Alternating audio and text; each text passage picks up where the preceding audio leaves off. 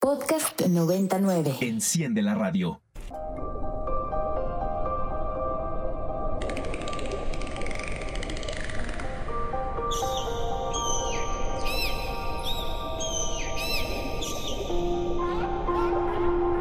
Una mirada periodística y reflexiva a temas de la agenda medioambiental.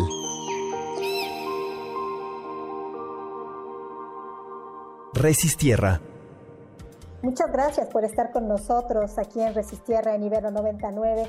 Gracias por acompañarnos todos los jueves a la una y media de la tarde aquí en Ibero 99. Te recuerdo nuestras redes sociales, arroba Ibero 99 FM si andas eh, por el Twitter, arroba Ibero 99 en Instagram y Facebook. Y el día de hoy eh, está con nosotros un Eduardo Martínez Romero de una organización que me da mucho gusto presentar. Eh, Eduardo trabaja en el sur del país, trabaja en la organización Investigación y Soluciones Socioambientales. Él es presidente de esta organización y es colaborador de un proyecto muy grande que se llama CIUCAM. Ahorita nos va a platicar de qué se trata. Eh, Eduardo trabaja en la zona, del, en la cuenca del río Grijalva Usumacinta, en la zona sur-sureste de México y yo creo que también en otras partes del país y ahorita le vamos a preguntar que nos comente un poco más Muchas gracias, Eduardo, por estar aquí con nosotros. Bienvenido a Resistierra.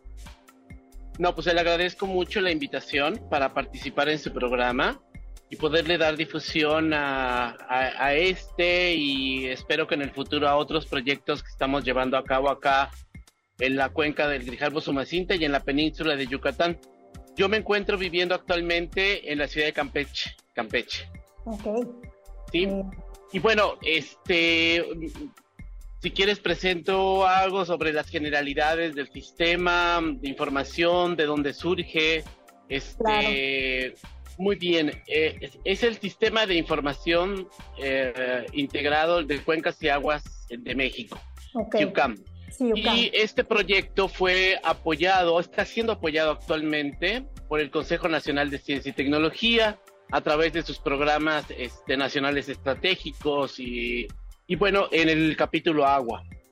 Este proyecto surge y con la idea de, mm, tener un repositorio inteligente, integrado, integral, sobre información de los recursos hídricos a nivel nacional, porque habíamos visto, habíamos analizado y hemos visto que la información está muy descentralizada, muy dispersa, existe información con diferentes niveles de, pues, de análisis institucional, no institucional, eh, y bueno, eh, nos, un grupo de investigadores liderados por eh, Jaime, Karina y María Luisa, que son de María Luisa del Torregrosa de, de, la Facultad Latinoamericana de Ciencias Sociales, Karina Cluster de la Universidad Autónoma de la Ciudad de México, y Jaime como gente de la organización de la sociedad civil, pues se dieron a esta tarea, nos conjuntaron y comenzamos a trabajar, ¿no? Este es el tercer año ya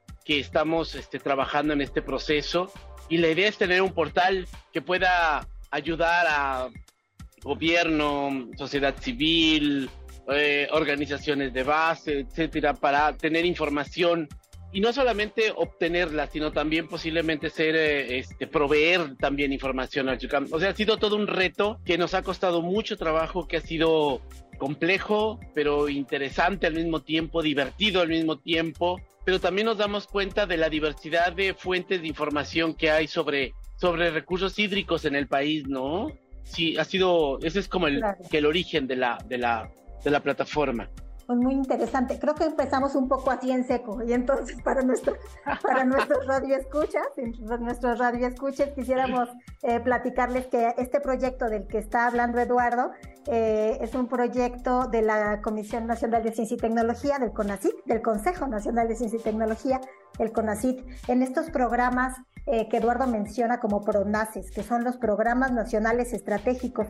Y estos programas em, el CONACID los define eh, como para distribuir los recursos que tiene, para distribuir los fondos, el dinero, y los demás apoyos que da eh, tratando de entender cuáles son las prioridades a nivel nacional.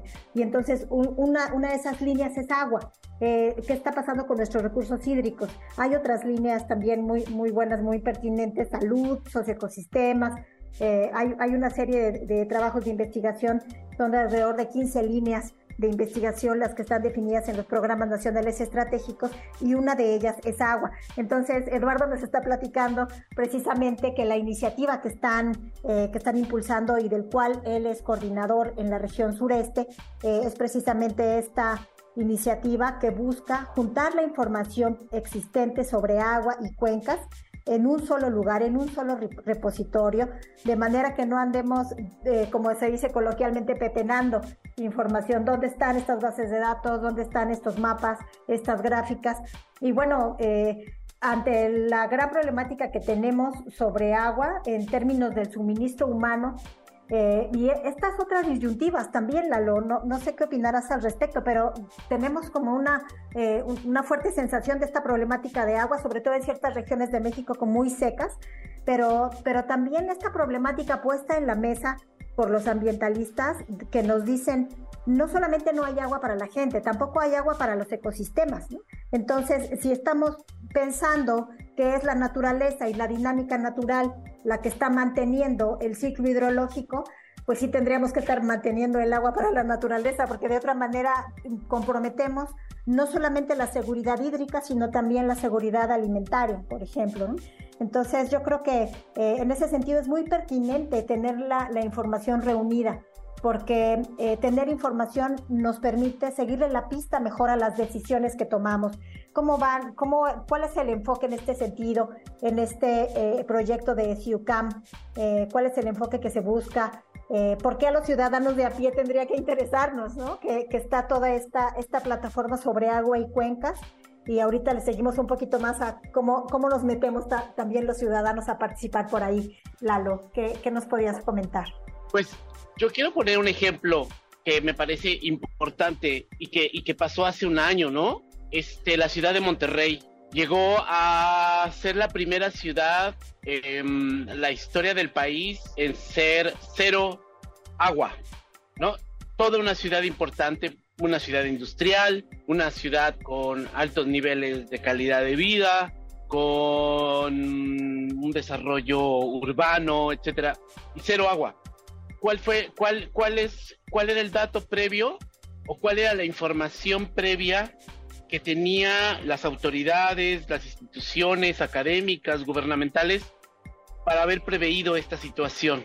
Fue una decisión política, fue una decisión científica, fue una decisión que no decidieron, que no tomaron decisiones. Se acabó el agua. Y estuvieron meses y meses sin agua, muchas colonias, este, tanto ricas como pobres, sufrieron la escasez hídrica e inseguridad hídrica en ese sentido. Con todo lo que esto implica. Y vuelve a llover, vuelven a cargarse las presas y ahora resulta que llega una gran empresa transnacional que es Tesla y dice en ciertas voces no hay agua, cuidado. ¿Dónde está la información que nos dice cuál es la idoneidad para la ubicación de ciertas actividades como por ejemplo una empresa de este calibre, una mega, una mega fábrica. Creo que la gente que vivía en Monterrey o que vive en Monterrey sabe ya lo que es vivir sin agua. Los ciudadanos saben lo que es vivir y en muchos lugares de nuestro país, ¿no? Pero ese es un ejemplo, digamos, que fue noticia nacional durante varias, varios meses. ¿Cuál es la información que tenemos al respecto? ¿Dónde nos dice el nivel de las presas. Seguramente existe información en la Conagua, seguramente existe información a nivel de, la, de, los departamentos o las instituciones estatales de agua de Nuevo León, o seguramente la empresa privada que controla eh, la distribución de agua en la zona urbana de Monterrey y eh, anexas toda la zona metropolitana tenía alguna idea, pero nunca se hizo nada previamente. Creo que eso afecta a toda la población y, es muy importante conocer y ahora resulta que se que una empresa se va a situar ahí una gran mega empresa, cuáles son las demandas de agua de esta empresa, por qué se habló primero que, que no era buena idea, por qué no había agua, por qué cambió la decisión. Creo que todo eso son asuntos públicos y asuntos que nos que afectan nuestra seguridad como ciudadanos. Y, claro. Y ese es un ese es un ejemplo que, que, que, que donde es importante tener información para exigir a las autoridades, para exigir a las a los a, a, a, los diferentes grupos económicos que tomen decisiones en función de los recursos naturales, en función de la disponibilidad de estos recursos. Sí, yo también, yo comparto esto. Yo creo que tener mejor información nos va, a, nos tendría que llevar a tomar mejores decisiones o al menos un poco más concertadas o de otras maneras. Incluso también tener información nos, nos tendría que llevar a tomar decisiones, eh, porque también se ve, se ve un vacío, digamos, ¿no? ahí de, de que, está sucediendo. Yo también me pregunto este asunto de Tesla con el, con el asunto de Nuevo León y con todo lo que han pasado los, eh, los habitantes de allá. Eh, curiosamente, consensuada eh, de las cerveceras, al menos de esta de esta empresa de la zona de Mexicali precisamente porque la pugna por el agua es muy fuerte y los ciudadanos han estado poniendo en la mesa todo el tiempo que eh, el agua es prioritariamente para el suministro humano y bueno, de ahí, ahí hay otra, entramos a la rebatinga de qué sigue, ¿no? O sea, eh, el derecho humano al agua no está en negociación, pero entonces, ¿qué sigue? ¿El agua para la industria o el agua para la, para, para la producción de alimentos o el agua para los ecosistemas? Ahí ya, ya empezamos un poco más a, a patinar. Probablemente no haya una receta única, sino tendríamos que irnos por regiones en el país. ¿Cómo le va eh, a la región norte en términos de agua? ¿Cómo le va al sureste, donde llueve, no sé, 10 veces más este, en el sur que en el norte de México? Y a mí, pues, me causa mucha curiosidad la misma pregunta que tienes tú sobre Tesla y esta, la presencia de esta, de esta empresa. Dice Tesla que solamente va a utilizar agua tratada, pero de todos modos es agua y de todos modos entra a la pugna por estos recursos. No sabemos que hay mercados de agua tratada, mercado de agua negra, incluso hay gente quien, que, que está este, peleando ¿no? por, utilizar estas aguas tratadas en otras partes del país. Entonces, bueno, veremos cómo se comporta eh, y bueno, cómo se toma las decisiones, mucho más de un corte político, como estamos mirando, donde hay muy poca información geográfica que se esté tomando en cuenta en términos del suministro de, una cosa tan importante como el agua. Eh, y bueno, yo creo, yo coincido contigo, creo que la información entonces debería llevarnos a mejores decisiones. ¿Cuál es el alcance entonces de este proyecto CIUCAM, de este proyecto del Sistema de Información Unificado? ¿A dónde le tiran? ¿A dónde vamos a llegar? Este, Eduardo, con, con, este proyecto? ¿A dónde quieren que lleguemos en esta etapa? Eh, ¿Y cómo ayudamos los ciudadanos en ese sentido? Si tenemos algunas ideas, o, también podemos invitar a nuestros radioescuches a que nos manden un, un, chat aquí al WhatsApp de cabina para que nos digan, nos den sus ideas. Eh, pueden también por Twitter y en, en otras redes sociales seguirnos y, y, comentar esto, ¿no? ¿Cómo es que los ciudadanos podemos estar atentos a que exista esa información, a que sea pública, accesible, que sea amigable encontrarla que podemos de alguna manera eh, utilizarla, ¿no? ¿Cómo ves tú esta problemática del acceso y de la dispersión de la información? Bueno, tenemos... Sí. Creo que hay varios retos en el proyecto. Lo primero es darle una certeza institucional o jurídica al acceso a los datos, porque hemos encontrado una gran diversidad de fuentes de información pública, pública privada, privada, de origen comunitario, de origen social. Entonces, tenemos que primero asegurarle a cualquier persona o cualquier grupo, cualquier institución que quiera trabajar con esta plataforma de que sus datos van a ser reconocidos y protegidos. Eso es lo primero. De acuerdo. Lo segundo es lo que siempre sucede en cualquier proyecto de investigación. Se acaba el dinero, se acaba el proyecto y se acaba la iniciativa. Esto lo estamos viendo nosotros. Estamos analizando cuáles son las formas o los mecanismos para que ciertos sectores adopten la plataforma, independientemente de su existencia en un, en un servidor del Estado o en un servidor de, de una institución académica, o cómo, cómo hacemos que, es, que esta plataforma vaya más allá de los tiempos de financiamiento, ¿no? hacia un proceso mucho más autogestivo, ¿no? Este, eso lo estamos trabajando en este momento, estamos analizando cómo es cómo se puede trabajar en ese sentido. Hay hay ejemplos de plataformas que han comenzado a ser autogestivas, por ejemplo, la plataforma de Conavio de Naturaleza. Naturalista, sí, Naturalista MX. Eh, ha tenido una gran, yo creo que es uno de los ejemplos que más me gusta porque ha sido autogestiva. Hay mucha gente que participa ahí y, y sube sus fotos, sube su información y no, no está no es investigador, no, no necesariamente es académico, no necesariamente es un taxónomo, son para taxónomos, son gente que trabaja. Entonces, ¿cómo es posible, cómo llegar a este punto? Quizás sería el primer paso hacia ese, a ese lado. Y segundo, bueno, y tercer punto es transmitir a la población, a las instituciones, a los grupos, que sin información, sin datos, no podemos tomar decisiones y no podemos exigir el derecho humano al agua. Yo creo que eso es, eso es, eso es clave, ¿no? Claro. Cuando nos dicen manden a las fábricas al sur del país porque aquí sí hay agua, dice, pues sí hay agua, pero ¿qué tipo de agua es? Y si comenzamos a extraer más agua de los mantos freáticos de un sistema kárstico donde el agua es muy dura, ¿qué, qué está pasando con esa agua cuando nosotros saca el proceso, este, un proceso industrial, ¿a dónde va a dar esa agua? Así es. Entonces, es, es algo que nosotros y, que no conocemos, ¿no? No tenemos idea este, de, de, los procesos y debemos entonces preguntarnos dónde está la información, dónde están los datos, dónde están los lo que pueda consultar hubo periodismo, este de investigación, donde puedan consultar investigadores, este donde puedan ir las plataformas independientes de periodismo independiente a consultar este tipo de información. Creo que hay muchos nichos y ahorita lo que se tiene que trabajar es en la gestión para que la gente vea la, la, necesidad de utilizar este tipo de plataformas, ¿no? Pero yo creo que la, el, futuro del CIUCAM es, es la sociedad civil, definitivamente, la, la que sea adoptada por ciertos grupos que puedan asumir esta información y hacerla suya. Pero ahí va a depender el análisis de las necesidades de información de la sociedad.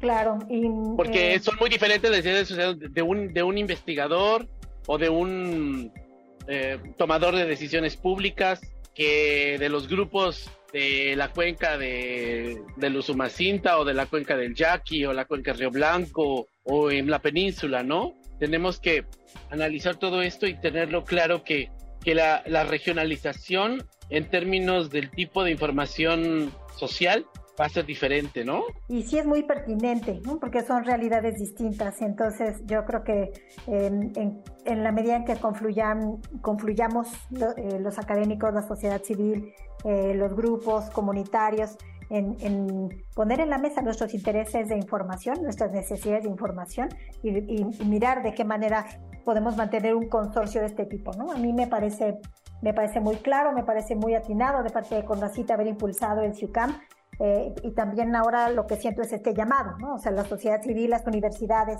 em, los grupos comunitarios, cómo es que respondemos y sostenemos el, el esfuerzo. Em, pues muy, muy importante, eh, Eduardo, lo que nos platicas, sobre todo en, en un contexto donde sentimos que que en muchas ocasiones las decisiones no nos están encaminando a la sustentabilidad, ¿no? Eh, necesitamos encaminarnos de otra manera y qué mejor que, hacerlo con información.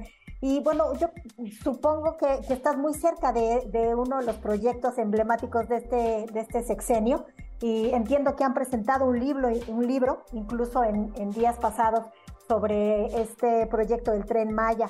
Y quisiera que, tratáramos de vincular un poco este, en este sentido las necesidades de información y para, para atender este tipo de proyectos, ¿no? sobre todo para, para saber opinar de una forma más sustentada, eh, para ir documentando lo que está sucediendo con estas decisiones y mm, cómo, cómo es que, están ustedes mirando desde, eh, desde esta iniciativa que tienen, desde esta organización que tienen, investigación y soluciones ambientales, Sur Verde, se llama su página web, surverde.org.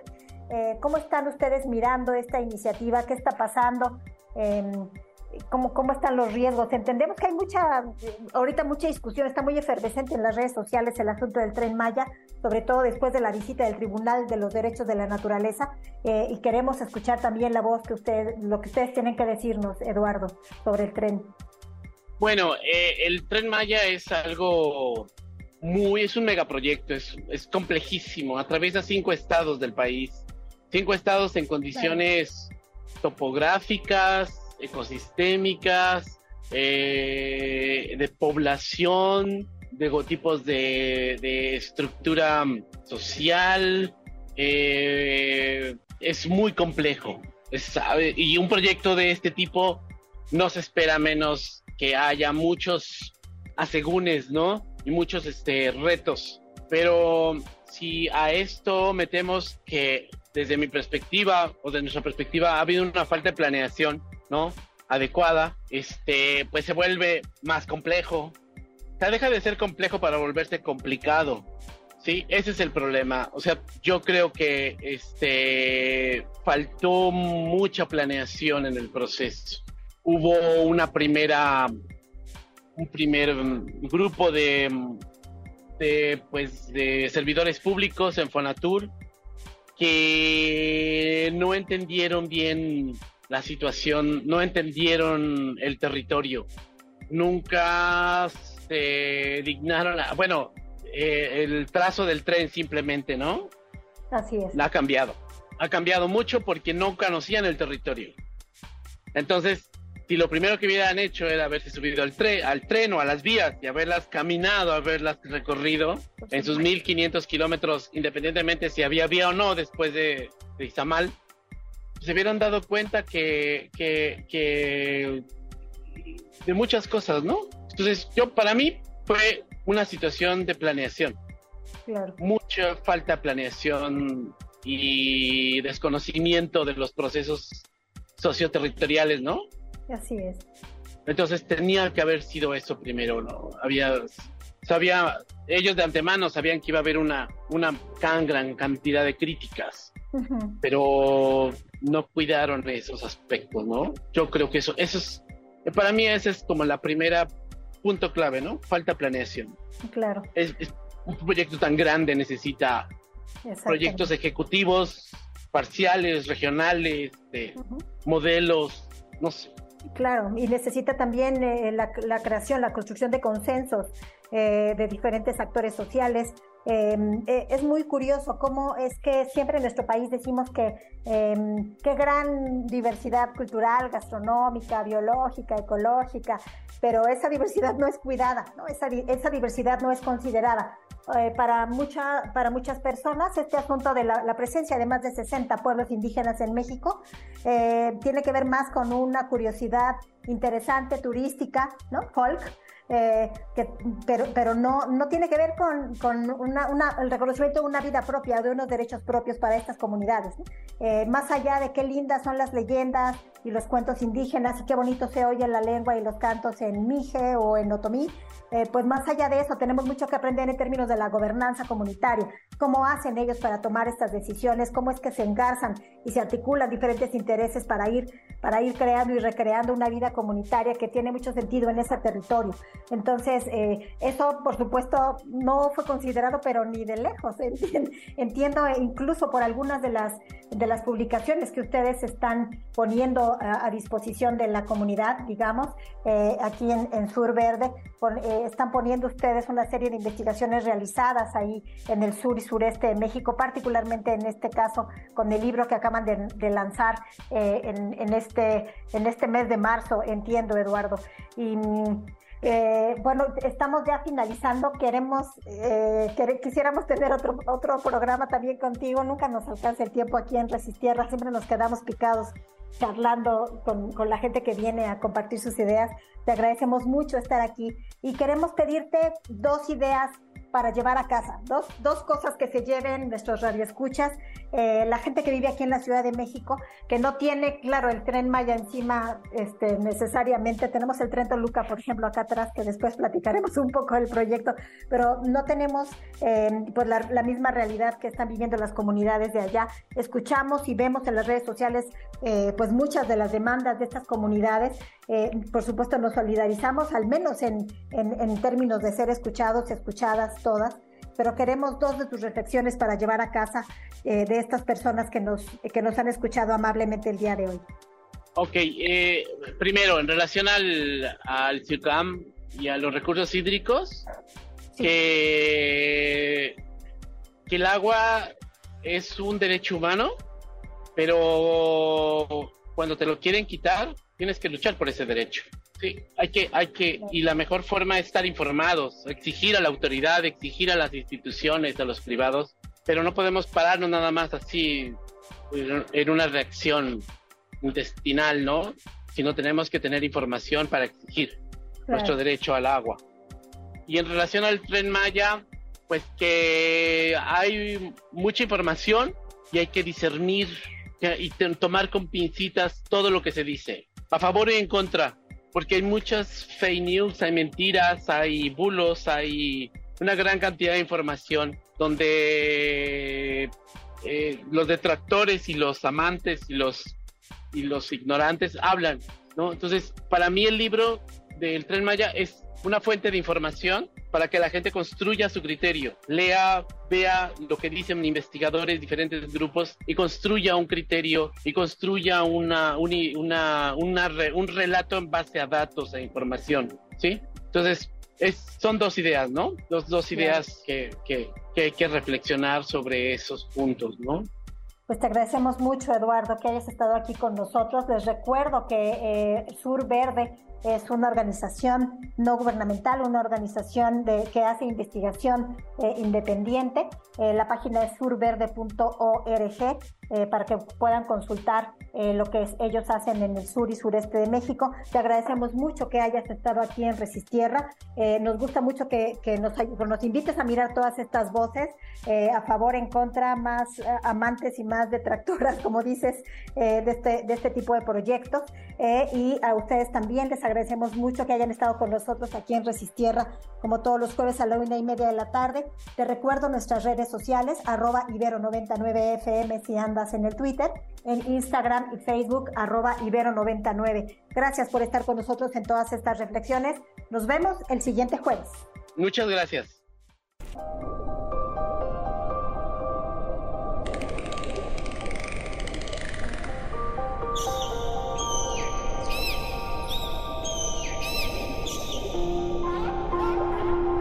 Una mirada periodística y reflexiva a temas de la agenda medioambiental.